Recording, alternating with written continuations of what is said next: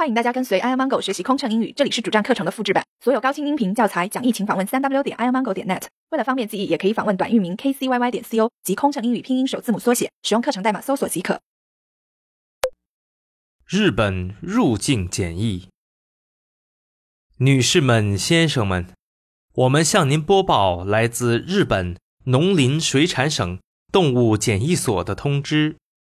由于目前在以亚洲为主的世界各国出现了口蹄疫等传染病，为了预防疫情传播，日本检疫部门规定，禁止携带一切肉制品进入日本。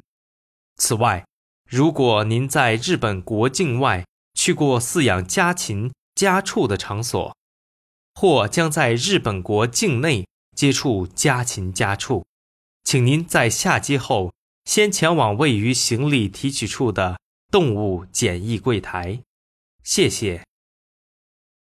Ladies and gentlemen, this is an announcement from the Animal Quarantine Service of Japan.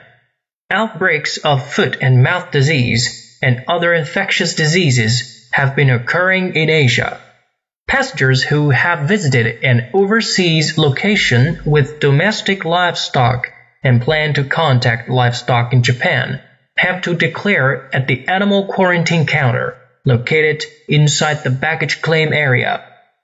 And any meat products are prohibited from being brought into Japan. Thank you. 飞行压力怎么缓解？应对麻烦旅客有什么窍门？频繁穿梭没时间陪家人很心塞，也许您需要一段心灵 SPA 放松一下了。特有民航专属优惠哦，详情请登录 kcyy 点 co 斜杠幺二幺。